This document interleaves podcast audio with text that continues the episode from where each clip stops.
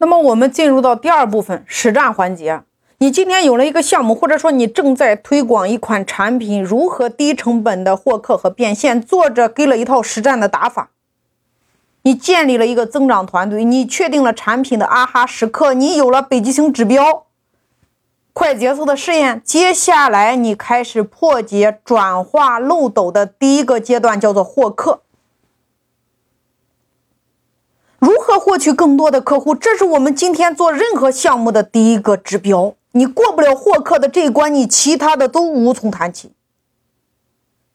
获客有两种，第一种语言，作者强调获客的关键在于拥有一句打动人心的广告语。里边他举了这么一个案例：乔布斯在2001年发布新款 iPad 的时候，苹果公司并没有在广告语中宣传这款产品的性能。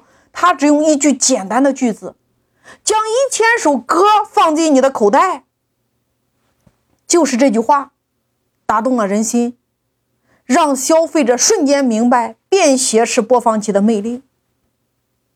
那它的价值，它的啊哈时刻，就是等于能够将那一千首音乐随时随地的带在身上。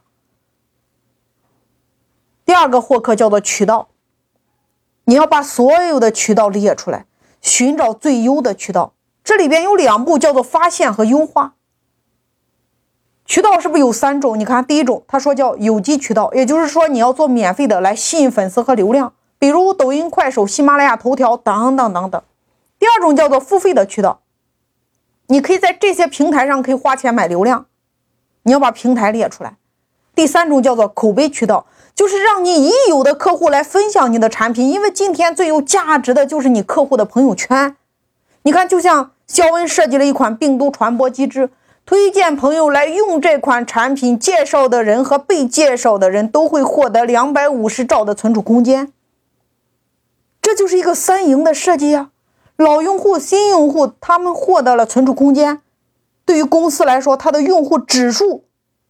是不是在这次病毒传播中飞速的增长？那么在渠道上，我再给大家举一个案例。我相信你在抖音上、你在快手上、你在小红书上，你都能发现这么一家品牌，他们是做装修的。它的广告语叫做“免费帮你全屋设计”。然后呢，他们会在他们的直播间和短视频中针对用户的痛点。当你看到他的直播，或者说刷到他的短视频，你瞬间就有了那个啊哈时刻。接下来，他的橱窗产品零点一元全屋设计，引导顾客下单。另一个是他们账户的首页引导语是添加微信零元线上设计。当你在平台上下单，或者说透过平台私信他们加到了微信。他们就会通过电话、微信线上沟通，他然后获得客户的户型信息以及设计的要求，接着他们就会为你免费设计一款 3D 效果图。你看，他们用语言透过全渠道，透过他产品给用户带来的那个啊哈时刻，大量的在干嘛？获客。还有一家企业。你正在逛商场的时候，你在商场的电梯门口，会有人给你按电梯，会有人给你九十度鞠躬。即使你今天不去他们家吃饭，但是你至少知道了这家店，你并且体验了他们的服务，这在干嘛？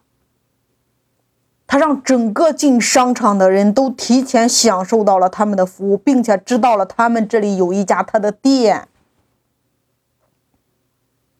再比如，有一家做餐饮的，他的客户群，也就是说这个商场的白领，和他这个商场办公楼里的白领和这个商场里的人，那他想测试一下用户对便宜的这个卖点是否敏感，那么他用了一个微信群。测试的时间是三天，他在商场里边用五十张海报来发，让用户扫码进群。他在办公楼里边还是这五十张海报，然后引导进群。那用户扫码会进入到他们的群，商家会在群里边发一些低价引客进店的菜品。那最后测试出来的结果，公司白领扫码进群的七人，商场员工扫码进群十四人。那白领邀请朋友进群五人，商场员工邀请朋友进群八十六个人。你看，他透过地推扫码进群的这样，他是不是把他的数据给测试出来了？所以，我给大家的建议，你要列出你全部的渠道，然后 A/B 测试进行优化，找出最适合你的获客渠道。你看，你透过语言，透过渠道，你是不是获得了大量的客户？漏斗的最上边，我们是不是完成了？接下来你进入到第二步，激活这些客户。也就是说，今天当你想尽一切办法把用户拉到了你家门口，但是很多用户进门一看，转身走了。你说这事儿多可惜。所以，激活用户的核心仍然跟你那个啊哈时刻有关。你要让用户以更快的速度体验到那个啊哈时刻，来了不能白来呀！你得尽快让他们觉得这个产品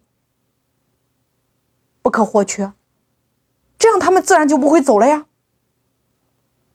所以你要减少用户在体验那个啊哈时刻之前可能遇到的障碍，或者说叫摩擦。什么是摩擦？我给大家举个例子。我相信大家之前有用过幺二三零六，你用手机来买这个火车票的，那它设置图片验证码，它有这个动作，其实就是为了防止一些网络机器人来这个抢票，但是他们盲目的提高图片验证码的难度，把大量的真实的用户给难住了。